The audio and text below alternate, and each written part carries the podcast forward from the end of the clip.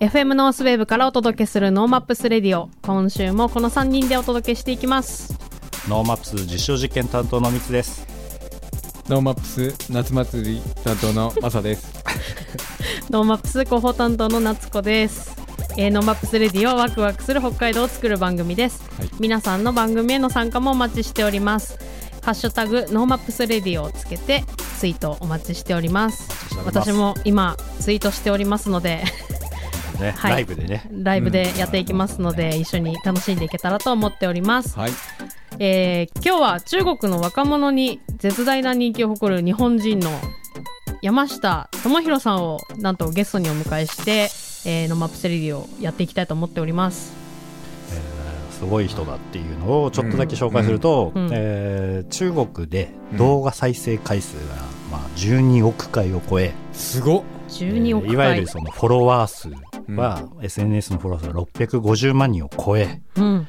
えーまあ、本人自体もそのいわゆるインフルエンサー YouTuber みたいなものですね、ではい。YouTube 自体は道民全員そうそうそうそう。ぐらい。うん、で一つの SNS、えー彼がやってるビリビリ動画も200万人を超えているので、えー札幌市民全員が見ているぞっていうような、えープラットフォームを持っている、うん。えー山下智博さんは、えーなまあ、なんで今回こういう経緯で話してるかもそうですけど実は小樽出身で、うん。大阪芸術大学卒業後に札幌市の教育文化会館で職員をされているぐらい、えー結構こう硬い、うん。まあ、芸大なんで、うん。まあ、ちょっとどういう経緯っていうプロデューサー系のことを勉強された後にうん。芸大で、まあ、アートとかそういうのもやっていたんですがその中に結構面白いことをあの当時から僕はあのたまたま知っていたんですけどはい。例えば自ら童貞キャラクターになって、たくさんのモテ本っていうものをいっぱい読んで それをモテ本を、あのプレゼントしてモテ本を読んだら本当にモテるかっていうことをねプレゼンしたりとか あとあの、えー最近あんま見なくなったんでフラッシュモブってわかりますかね、はいはい突然あのみんなが踊り出したりとかするっていう、そういう演出を、まあ、劇団の人とか素人の方を集めて、うん。例えばあの大通公園に、えードレスを着た要はウェディングドレスを着た人が、うん。女の人と男の人が走ってって、うん。その後ろをそういう礼服を着たおじさん たちが追っかけていって待ってっていういうシーンを撮ったりとかどういうことやあの朝の早い時間に地下鉄のところにみんな食パンか噛んだまま走っているっていうその漫画みたいなシチュエーションをあえてコントとして作ってバーって走り回るみたいなことの企画演出までしていた、まあ、その当時からやっぱちょっと面白かった、うん、ちそれょっと動画に撮ってた動画でも撮ってるんで、うん。探すともしかしたらまだあるんですけど、もう相当昔ですよね、まあ、山下さんがもう10もう9年とか10年前ぐらいになっちゃうと思います、でそんなことをやってたのが、えー2012年に活動の場をいきなり上海に移住して僕、うん。上海に行きますって言って、うん。突然行きました。で、うん。上海には、まあ、ななんとなくこうちょっとネットワークで知っている方はいて遊びにおいでよとか中国で成功できるよみたいなことを言われたそうなんですけど、うんまあ、行った2日後に、うん。あのイオンが燃えるとかいわゆる反日っていうの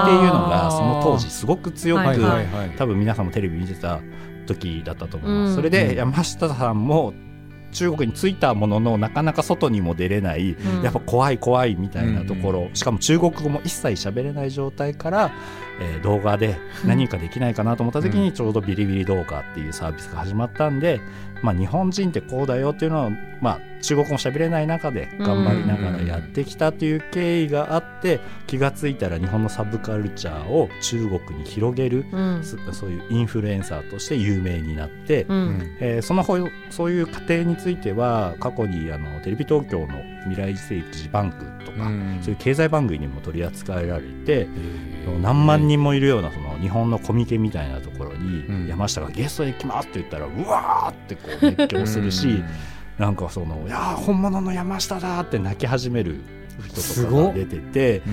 あ山下ってこんなになったんだうん。みたいなところもありました。はい。で現在はまあそういう、まあ、それはキャラク自身をキャラクターとしてプロデュースして、でうん。今は他のそういう中国で活躍されるインフルエンサーとかうん。逆に日本で活躍する中国人のインフルエンサーとかを、うん。えーいわゆるプロデューサーという形でプロデュースしていって、うん。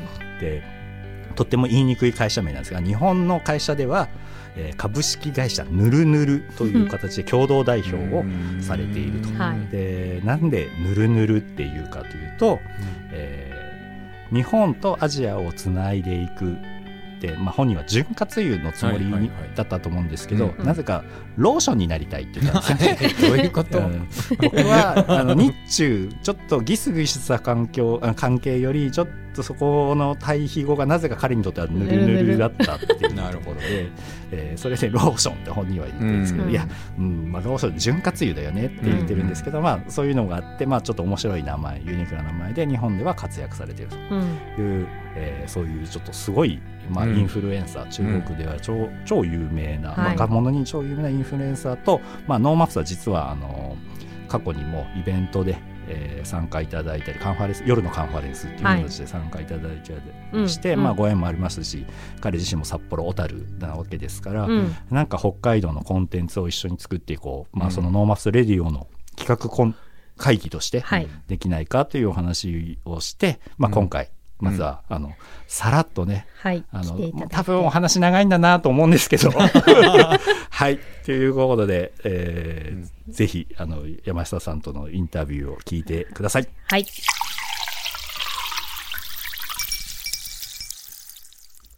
ノーマップスレディオ本日は、えー中国の若者に絶大な人気を誇る日本人山下智博さんをお迎えしてます。山下さんはい、山下です。こんにちは よろしくお願いしやっぱますりすごい時差よろしくお願いしますす。いやいや、そう今全然東京なんで。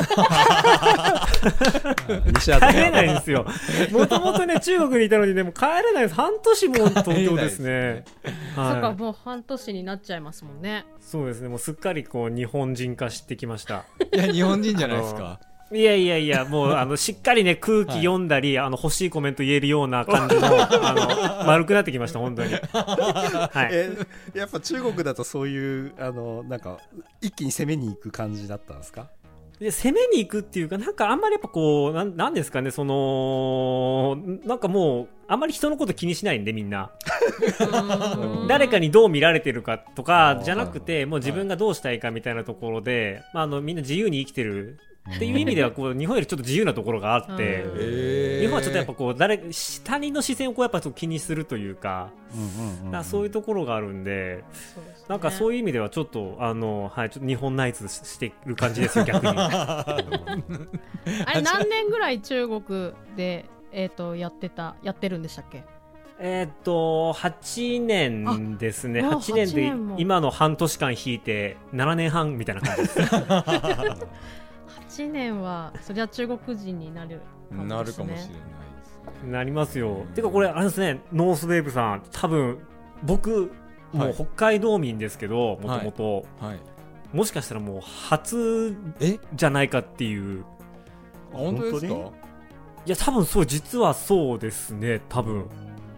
あの教文で働いてた時になんか告知で立たせてもらったことあるかと思うんですけれども。はい。でも本当にあのちょっとノースウェーブに出るのはやっぱりこう道民の誇りなんで。おおちょっと嬉しそれいです本当に。はな日本人っぽい感じですか？今の。いやいわゆる忖度ってやつですね。いやねこういう振りもね日本的な感じで。いやいや本当に嬉しいですよ。本当に嬉しいです。ありがとうございます来週から毎週出てもらえるってことでいいですかちょっと待ってください。まだ まだ始まったばかり。まだ2分半しか経ってない。お早い。まだ2分半しか経ってない。これが最後まで続けばちょっともしかしたらいいかもいけるかもしれないですけど最初だけかもしれないのでちょっと。まあ、山下さんはあのノーマップスにも実は2年前のノーマップスの、はい。夜のノーマップスという企画で、はい。えーちょっと有名人たちとかはい。エンタメに関わる人たちとあの、うんうん。夜お酒飲みながらね、はい。中国のエンタメはこうなんだよっていうところで盛り上がったっていうのがあったんで、うんうんうん。はい。あの今回あのゲストとして来ていただいて、うん。はい。まあ、オンラインですけど来ていただきながら、またねあのこのラジオにもうん。あのどういうふうにできるかわかんないですよ中国だとこういう話があるよっていうのを、あのぜひあのいろいろ教えていただければと。いや、はい。本当ですね。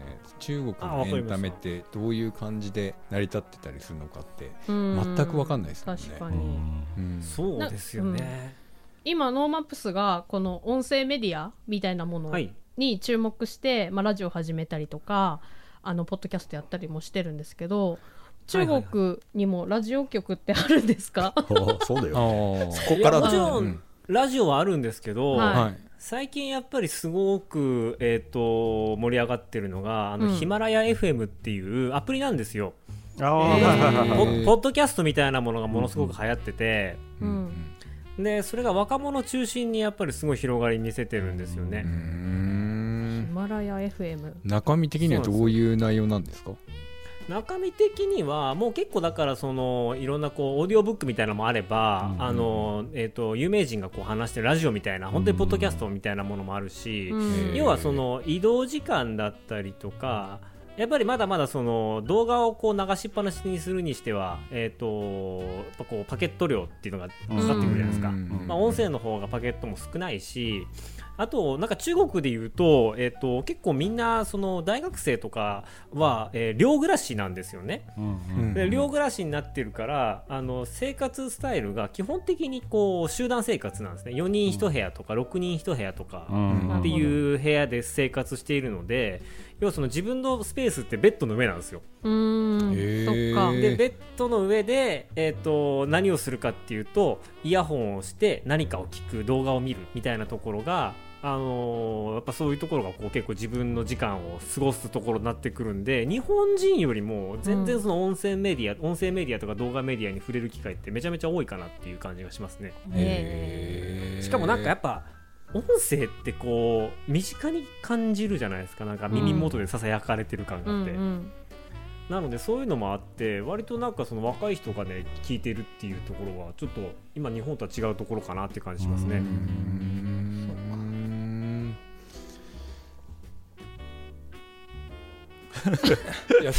なんすか？ね。こっち側ねかさ3人いるから 誰かが質問するんじゃないかっていうのをねちょっと待ってしまうっていういろいろね質傾向にあるんですよ問事項書いてあるんだけどね誰もその話しないから。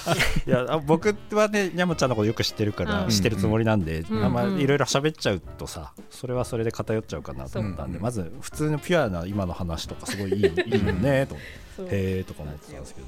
そう。か。かといって日本人がそのポッドキャストでいきなり参加してってもで受け入れられないですよね。いやそうですね。音声はやっぱ音声領域って難しいですよね。結局あの中国語ってすごくシビアで発音が、うんなんかあのちょっと発音のこう「うんうんうん」みたいななんかそういうニュアンスが変わるだけで意味変わっちゃったりするので、今3えっとつとも違いました、全部違います全部違います。そこだよね。シェとかシェとかが多いし難しいですよね、なのでこうへ下手ななんか日本語下手な人が喋ってもなんとなく通じるじゃないですか、うん。あ確かに。はい。でもね中国語下手な外国人が喋ると本当に何喋ってるか分かんないんですよ。へだからもう音声とか無理で、はい。動画だったら僕もそうですけど、はい。下手な中国語喋っても字幕がついてれば、はいはい。ああそういうことねっていう。なるほど。あお前の言いたいことそうういうことねみたいな感じなんですけどもう音声だけだともうマジで意味が分かんなくて、うん。で、えっと、うちのチームに三河っていう、うん。あの日本人がいるんですけどはいあの動画一緒に作ってるやつがいて、うん。でその人そいつと,、えっとあの中国人チームと会議をするときに彼は中国語下手なんですよ。うん。うん。ででもなんかその自分の気持ちを一生懸命中国語に、あのーして喋ろうとするんですけど練習も兼ねて。はい。マジで何言ってるか分かんないっていう話になっ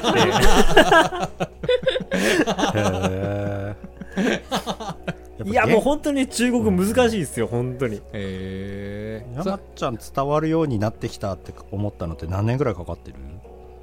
えーっと、でも僕はどちらかというと語学の才能全然ない方なんで、うん。3、三年とか、うん。2年ぐらいして、少しその日常的にいろんな人と話ができるようになって、あの生活に必要なものとかはあの結構半年とかでいけるんですけど、うん誰かとちょっと話をしたりとか、うん。世間話したりとかっていう形になってくるとやっぱりすごい時間かかるし、うんなんかあの聞きたいこと投げてはい。そこまでは頑張れるんですけど、うんあのもう向こうがサービス精神出してきてあこいつ中国語喋れんじゃんみたいな感じで バラバラバラバラって言ってくるともう積むじゃないですかそんなもんそっかああそっか。聞き取るのも大変ですもんねそのそう英語ってなんか日常的にちょっとこうこ単語入ってるじゃないですか、うんうん。はいなんかあのいろんなところでこういろんなこう業界用語とか含めて、はい。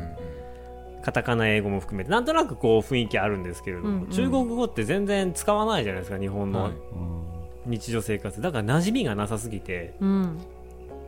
なるほどな。中国国内では他のその言語、まあ、英語とか日本語とかってその日常的にはやっぱりなかなか見ないっていう感じなんですかね。いやもうほぼほぼないですよ、うん。なんかあのただあのえっ、と「の」っていう言葉だけはやたさやたらにあって。の？の？の？何？の？安安心の品質とかあるじゃないですか。あはいはいはいであの接続詞の「の」っていうのが、うんうん。あのあの「の」が、えっと中国語で「敵」っていううんうん何々的はいはい。の敵なんですけれどもその敵をまるまま「の」に変えると、うん。ちょっと日本っぽくなっておしゃれだよねみたいな。えー、面白い、へでの」の使い方があって。あのこう「の」だけあのこうフォントが見つからないすごいダサい明朝体の「の」になってあのなんか偽物っぽい日本語で入ってくるやつで。ね。そなんかて敵を「の」に変えれば割とその日本っぽい雰囲気を出せるみたいななんか漢字同じじゃないですか。あー。日本人も何でも英語になんか入れて 感覚に近いってことですよね。間違ってるけどみたいな。へえでエンタメのね話に戻ってくるとその音楽とかって、やっぱりもう中国語じゃないと広がっていない感じですか？音楽は音楽は日本の音楽ってことですよね。あそうですそうです、はいはい日本の音楽の、えー、とフックはもう全部アニソンなんですよほとんど、うん。あそっか。アニソンとか映画とかのうんドラマとかの、えー、とタイアップ曲が基本ですね、うん。ということはそれでうん。日本語は知ってるってことだよね、日本語で聞いてるってことだよねそうですね。なんかもともとその僕が結構動画メインに活動してるビリビリ動画っていうところがあって、うん。でもう今はもうあのねナスダックに上場したりとかしてもうすごい一流企業い上場企業になったんですけれども、一番最初もともとはそのニコニコ動画のあのファンサイトというか、うん。中国語のじ弾幕がこう流れてくる。うん。ニコニコ生ニコニコ動画だけども全部中国式みたいな感じのやつでで最初ってそのインターネットのコンテンツがめちゃめちゃ少なかった時代って基本的にニコニコ動画のコンテンツをみんな字幕つけて見てたんですよ。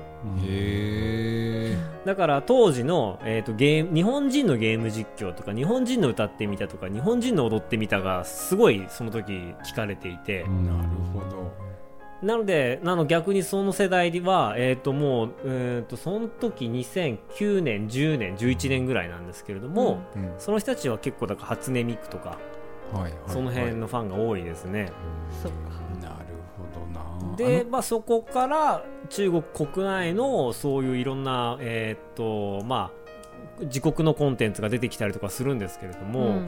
ただ日本と違って音楽に関して言うと中国って全然市場がないんですよ。音楽だけで聴かないってことですか？あんまり。えっと、音楽だけでマネタイズ難しいんですよ。へえあそうそう。その辺の話はねすごい聞きになりますね、うん。うん。なんかほら円盤がない国じゃないですか。CD とかね、はいはいはいはい。レコードとか、ね、CD とか DVD とかじゃなくて、いきなり全部デジタルになっちゃったから、うん基本的にデータって全部タダ。うん。なるほど。お金になるポイントがないってことだね。そうだからその日本みたいにそのなんていうんですかねいわゆるその TSUTAYA みたいな CD ショップとか街のしレコードショップとかないんですよね、うんうんだからもともとその、えっと CD を売ってミリオンになって金持ちになれるうんスターみたいなものがそもそもそんなに多くないので、うん。うん儲からないからやっぱり人材が集まらなかったんですよ。あ音楽マーケットにいい。音楽自体が。はいはいはいはい。うん。なので、まあ、逆にじゃあどういうふうに今のミュージシャンはマネタイズしてるかといったら、まあ、有名になって、歌きっかけで有名になって歌では稼げないけど有名になってその、えー、と CM 受けたりとか何かのメーカーのキャラクターになったりとかあとは自分の、えー、とファンに向けて、うん、となんかそういうネットショップ立ち上げてそこでファンの人が買い物してくれたりとかあとコンサートやったりとかっていう CD 以外のマネタイズを昔からしていてでそう考えるとちょっとなんかやっぱりまだまだそのなんていうかこう日本と違うマネタイズの方法なので、うん。だったら有名になったらこうお金稼げるよねっていう感じなのでじゃあ別に歌じゃなくてもいいよね、うん。うん。だったらドラマとかに出た方ががっつりお金もらえるっていう裏事情があるので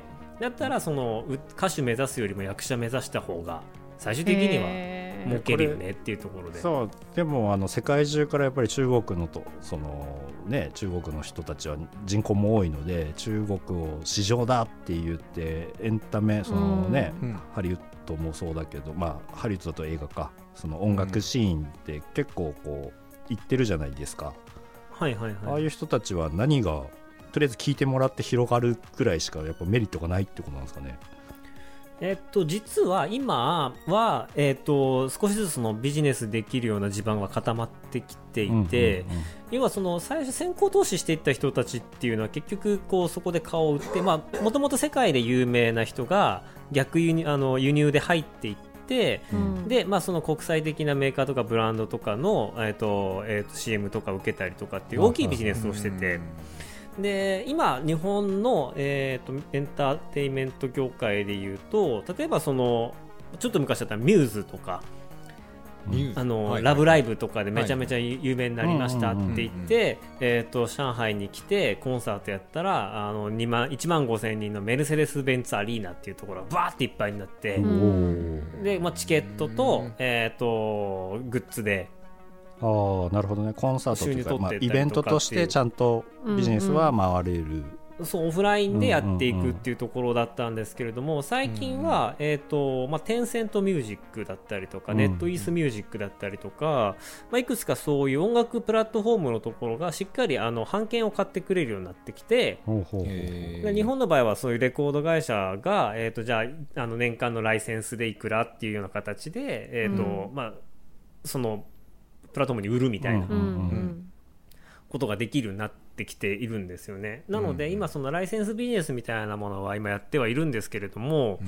まあ一方で、えっ、と、それだけじゃなくて、次、その第2のや、第3の矢みたいなところで言うと、じゃあ生放送とか音楽配信でもっと、なんかあの、プラもうプラスアルファで、えっ、と、課金してもらえるような方法はないかみたいなところは、ちょっとなんか僕らの今の会社も、えっ、と、エンターテインメント業界と、日本のエンターテインメントを中国に持っていきたいって思ってる会社なんで、うん。うん。そういう意味ではちょっとそういうようなことを考えたりとか実際にプラットフォームとお話ししたりとかはしていてまだまだちょっとこれからではあるんですがなんかそういうような、あの曲とか映像とかっていうものがちゃんと逆にネット上で課金してもらいやすいんですよね日本よりも。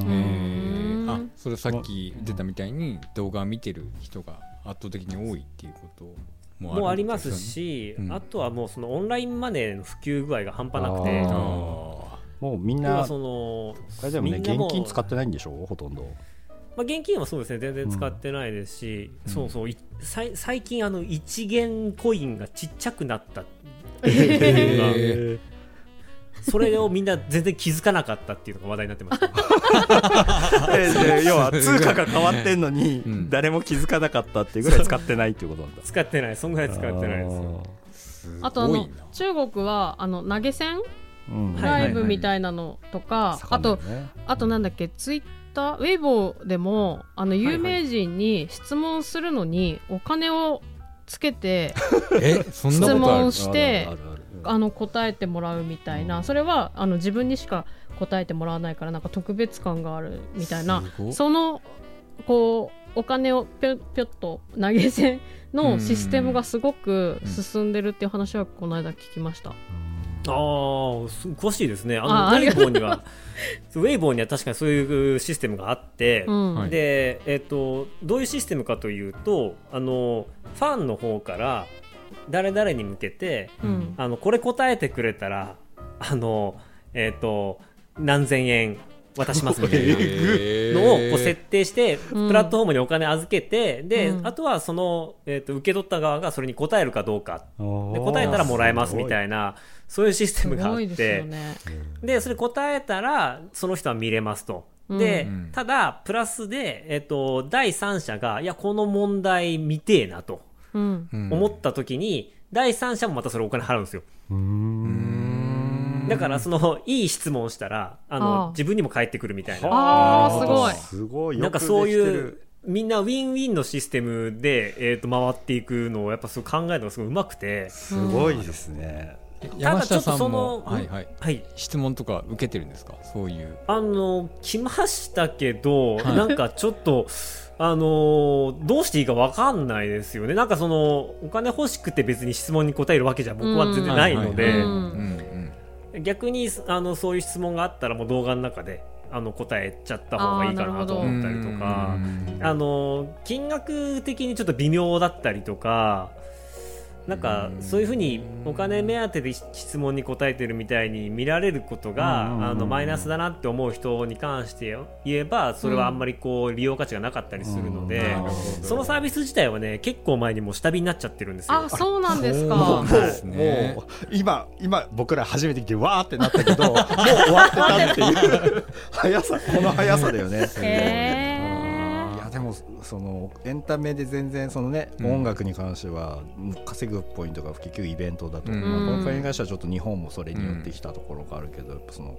ビジネスの作り方がやっぱり中国の方が全然早くて、うんえーそこをねぜひあの山下さんが日本に持ってきてくれれば、うん僕らがあのパクって、うん。逆にね、うん。なんかいいビジネスできるかなと思ったんですけど、まあ、うん今の話だともう終わってるんで ちょっと難しいかなと思ったんだけど。ね。なんかやっぱねインフラがやっぱちょっと違うんでう、んうん、なんかやっぱその電子マネーがもう完全にインフラになってるじゃないですかうん。中国は。なるほ。ど。うん。だからもう小学生からお年寄りまで、まあ、あの本当にだから、えー、と1元とか2元。要はそのうん30、20円30円40円とか100円以下のうん。課金とかがすごく楽なんですよ。ああなるほどね。なんかそのクレクレジットカードをこう登録してとかじゃなくて、えー、と本当にアリペイみたいなやつなんで、うんうんうん WeChatPay みたいなやつででそれでも月額でこう引き落とされていったりして、うん。でそこをあの、えー、と引き落とされたタイミングであやっぱこれいらねえなと思ったらこう解約もできるし、うん。なんかその登録解約に対してものすごい煩雑さが全然なくて、うん。そうだよでね。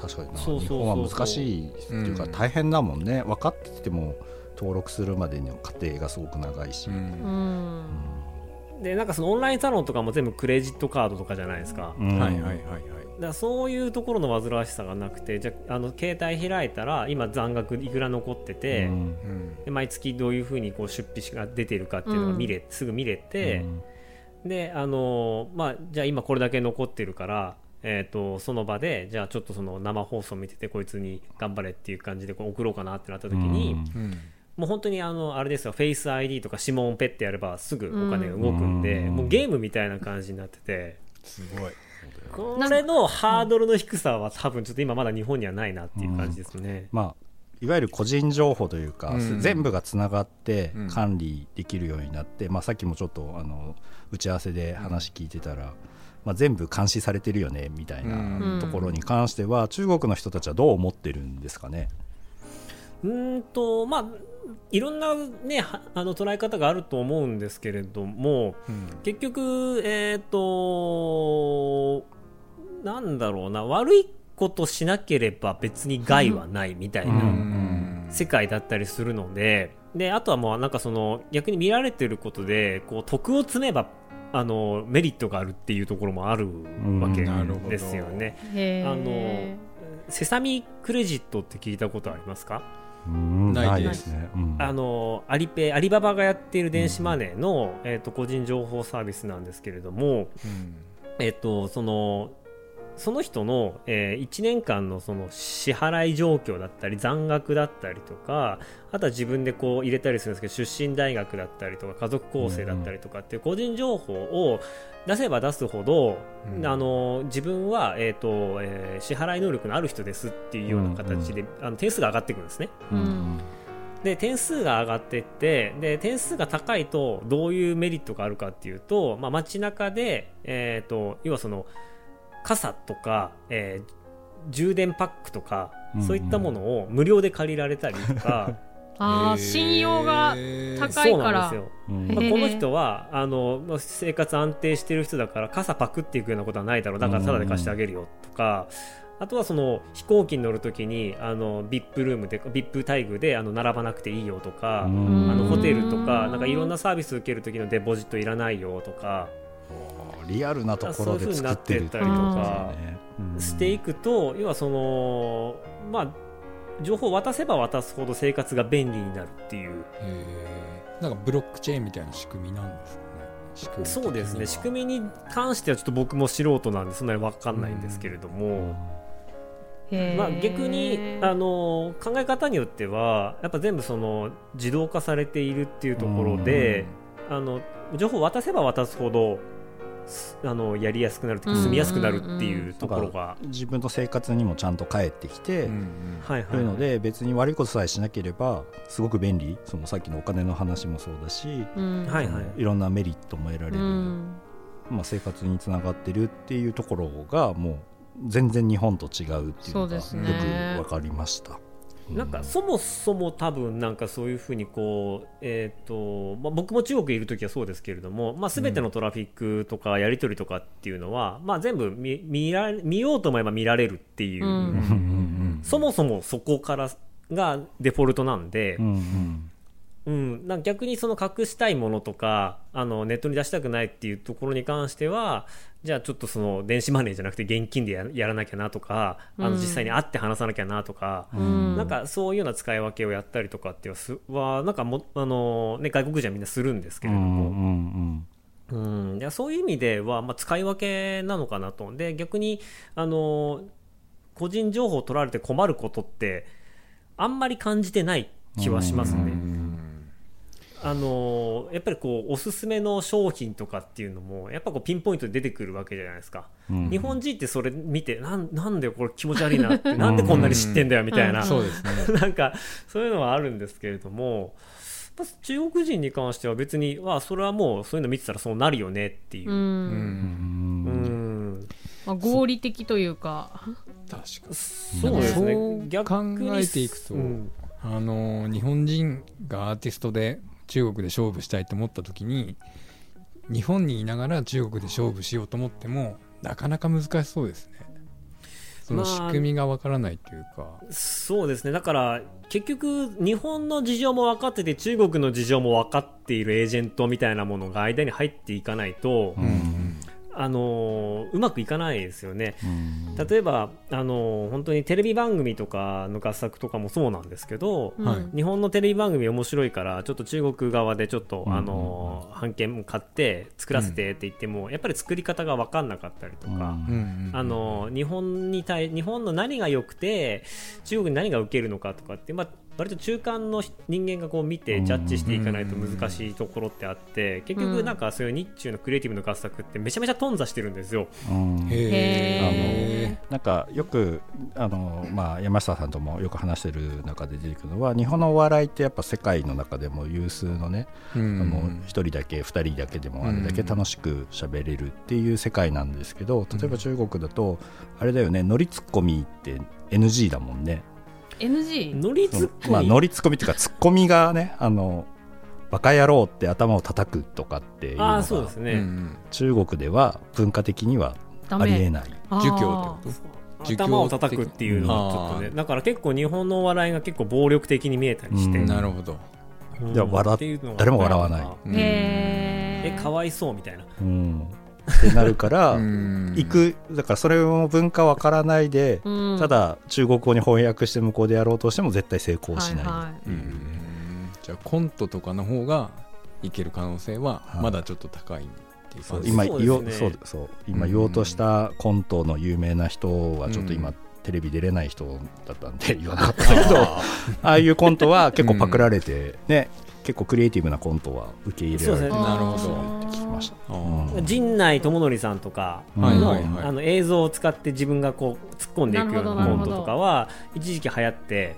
でそれが、へーあの現地の人にあの中国語で当てレコされて、うんうん。でそれでまたバズるみたいなうん。こととかは一昔前ありましたね。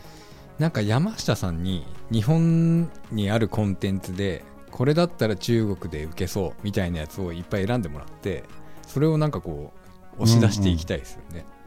うの まがあ、そういうのが仕事に彼はしているっていうところもあるんで、あの実はこのノーマップスのラジオの中で、あの企画会議をしてるっていうところが結構あるのでうんうんうん、まああのさっき開幕でいきなりこれからも出てくださいって言ってましたけど、えとかって感じなんですけど、実はその企画会議の中で、まあわかんないですけど、その中国のたの中で一緒にできるもの、まあ中国とかアジアの中で一緒にできるものとかあれば、また山下さん入っていただいて、うん。うん。一緒にねお話をしてもしかしたらこれはあのうん。北海道から、うん。で山下さん自体はそのエンタメだけでもないまあその面白いキャラクターを作って、うん。あのプロデュース自分をプロデュースしてあの中国で成功はされてますけど、それ以外も今最近だとフードとかにはまって食べ物とかにはまって、あのーねいろんなほ日本の美味しいものを食べ歩いてるんでしょ今。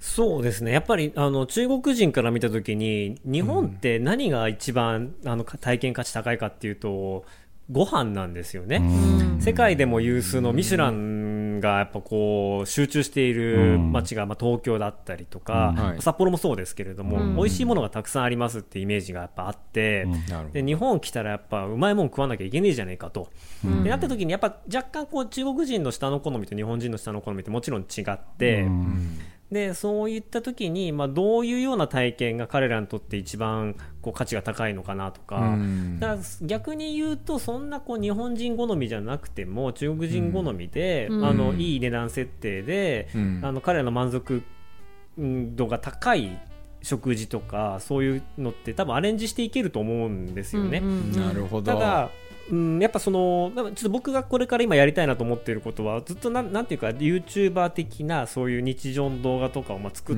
て、今までき、うん。あの日本を紹介しながら来たりとかしてるんですけれども、うん。まあ、ちょっと今その半年間ずっと日本にいるっていうこともあって、でまあ、そのコロナでちょっと経済がっていうところもあり、はい。うん何かしらその僕が、えー、とプラットフォーム化していく動きっていうのをもっとしていきたいなと思っていて、うんうんへ何かっていうと例えば、えーとまあ、北海道であの面白い缶詰ができましたと。美味しい缶詰ができましたってなった時に、ーはい。まあ、そもそもえこれ越境 EC で売れるよねと。うん。でただこれがあの売れるかどうかは僕専門家じゃないしあの、わかんねえなってなった時にじゃあちょっと一緒に実験してみましょうよと、ううんんうん試しに売ってみましょうよとあのどうなるかわかん。ないけれども、うん。あのじゃあちょっとそれでうまくいったら、えー、と北海道盛り上がるしっていうような感じで、なん。かその今までは結局自分がこう何かを紹介してっていう日本の何かを紹介してっていうところで終わってたん。ですけれどもなん。かそれがもっともっとその、えー、と地域とつながったりとかうん。いわゆるそのエンターテインメントそのこういうような歌手がいるんだけれども流行るかどうか分かんないって相談されても僕も正直分かんないんですよね。うんうん流行る確率がゼロなものは逆に分かるんですけど、うんうんあのこれは絶対今無理ですっていうのはすぐ分かるんですけれども、うん。いやこれいけるかどうかなみたいなのってやっぱたくさんあって、うん。はでそれは結局そのとりあえず流してみようとかとりあえず体験してもらおうっていうところしか、からしかデータが取れなくてうん。でそういう意味で言うとあの、まあ、ポンってで僕がウェイボーとかビリビリ動画でこう取り上げることで何十万人がそれに見てくれて、うんそれに反応してくれるっていうマーケティングがそこでできるわけなんですよね。じゃあマーケティングの道具として山下のあのチャンネルを影響力を使えればその後、えっともっと大きいことができるんじゃないかなっていうふうに考えてるんですよ。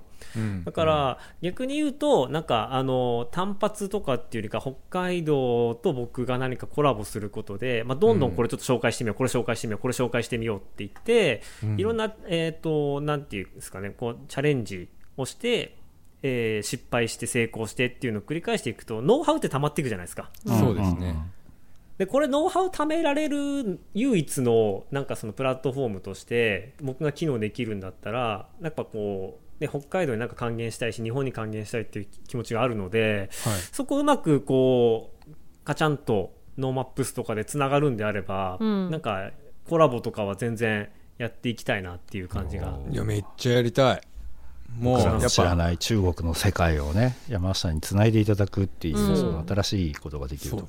やっぱレギュラーはいレギュラーずいぶんレギュラーに従う。る従うっていうかあのねもうねすごい収録時間もね あのカットされると思うんですけど、はい。あのいっぱい時間も喋っていただいてて、うん。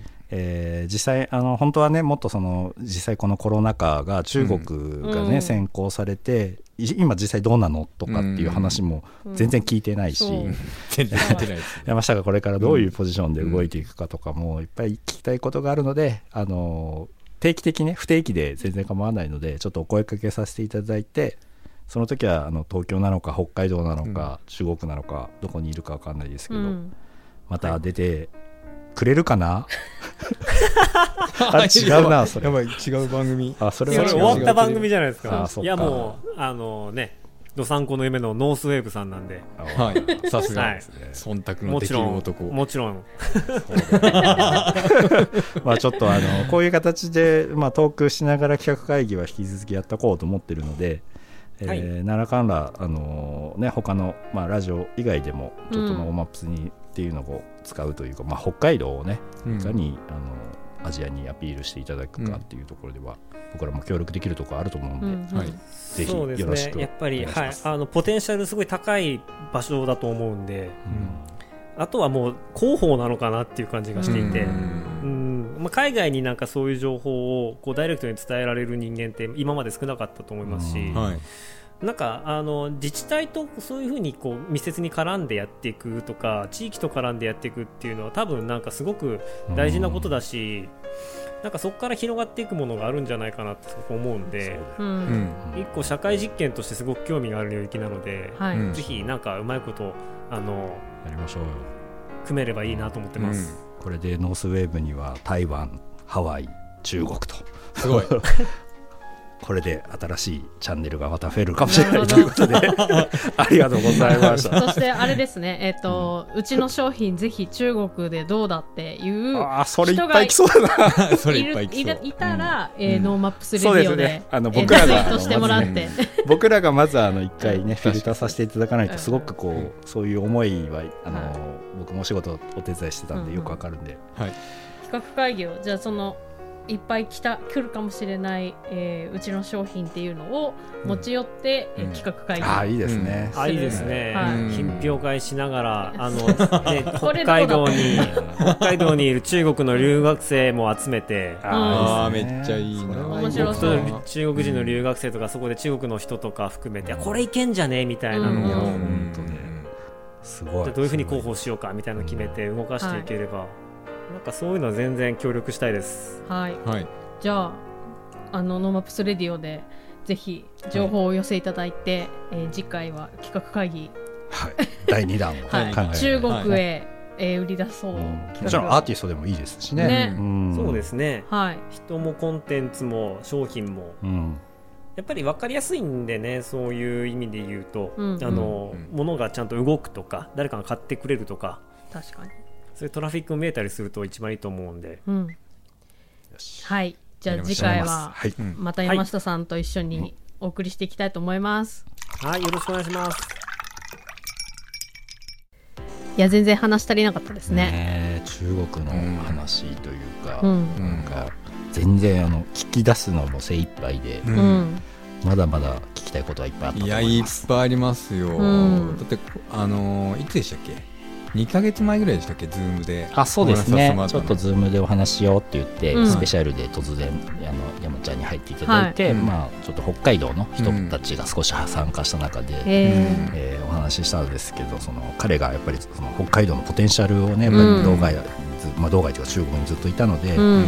なんとか中国にうん。いいものを持っていきたいと、うん。何度も何度も皆さん失敗されてるけど僕の店なら何かできることがあるはずだうん。っていうことを言っていただいたので、まあ、その思いもあって今回、 NoMaps というラジオというその企画会議でね、はい。あの広がれるようにで、うん。逆にこういうラジオを聞いてもしかしたらそれが、えー、ものなのか、うん。アーティストの人なのか、うん。いろんな形でその北海道のものを、えー中国とうん。つないでもっと良いものにしていくっていうところも実は NoMaps ができるかもしれない、そうですね。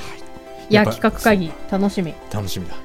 3時間ぐらい特番やった方がいいんじゃない？どうですか？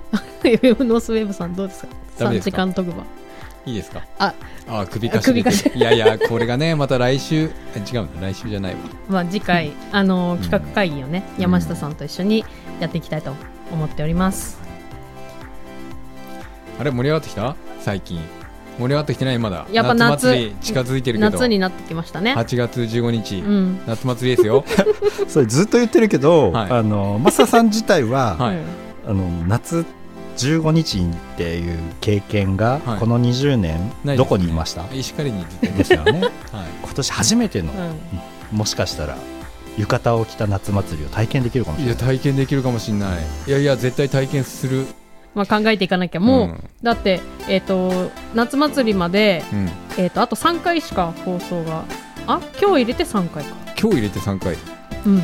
やばい。やばいっすよ、うん。だから詳細をもっと出していきましょうね。そうですね。その次回は夏祭りの話しかしない回 しようかな。まそれはかんまた考えましょう。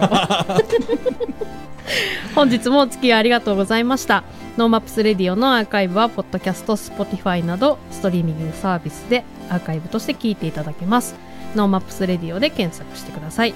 また番組の感想などは、えー、Twitter ハッシュタグ NoMaps Radio でツイートしてください、はい。今週もありがとうございました。ありがとうございました。今週も NoMaps ジッタリンジンファンの密と。NoMaps 夏祭り担当のまさと。 NoMaps あなたが私にくれたこと夏子でお送りしました。また来週。また来週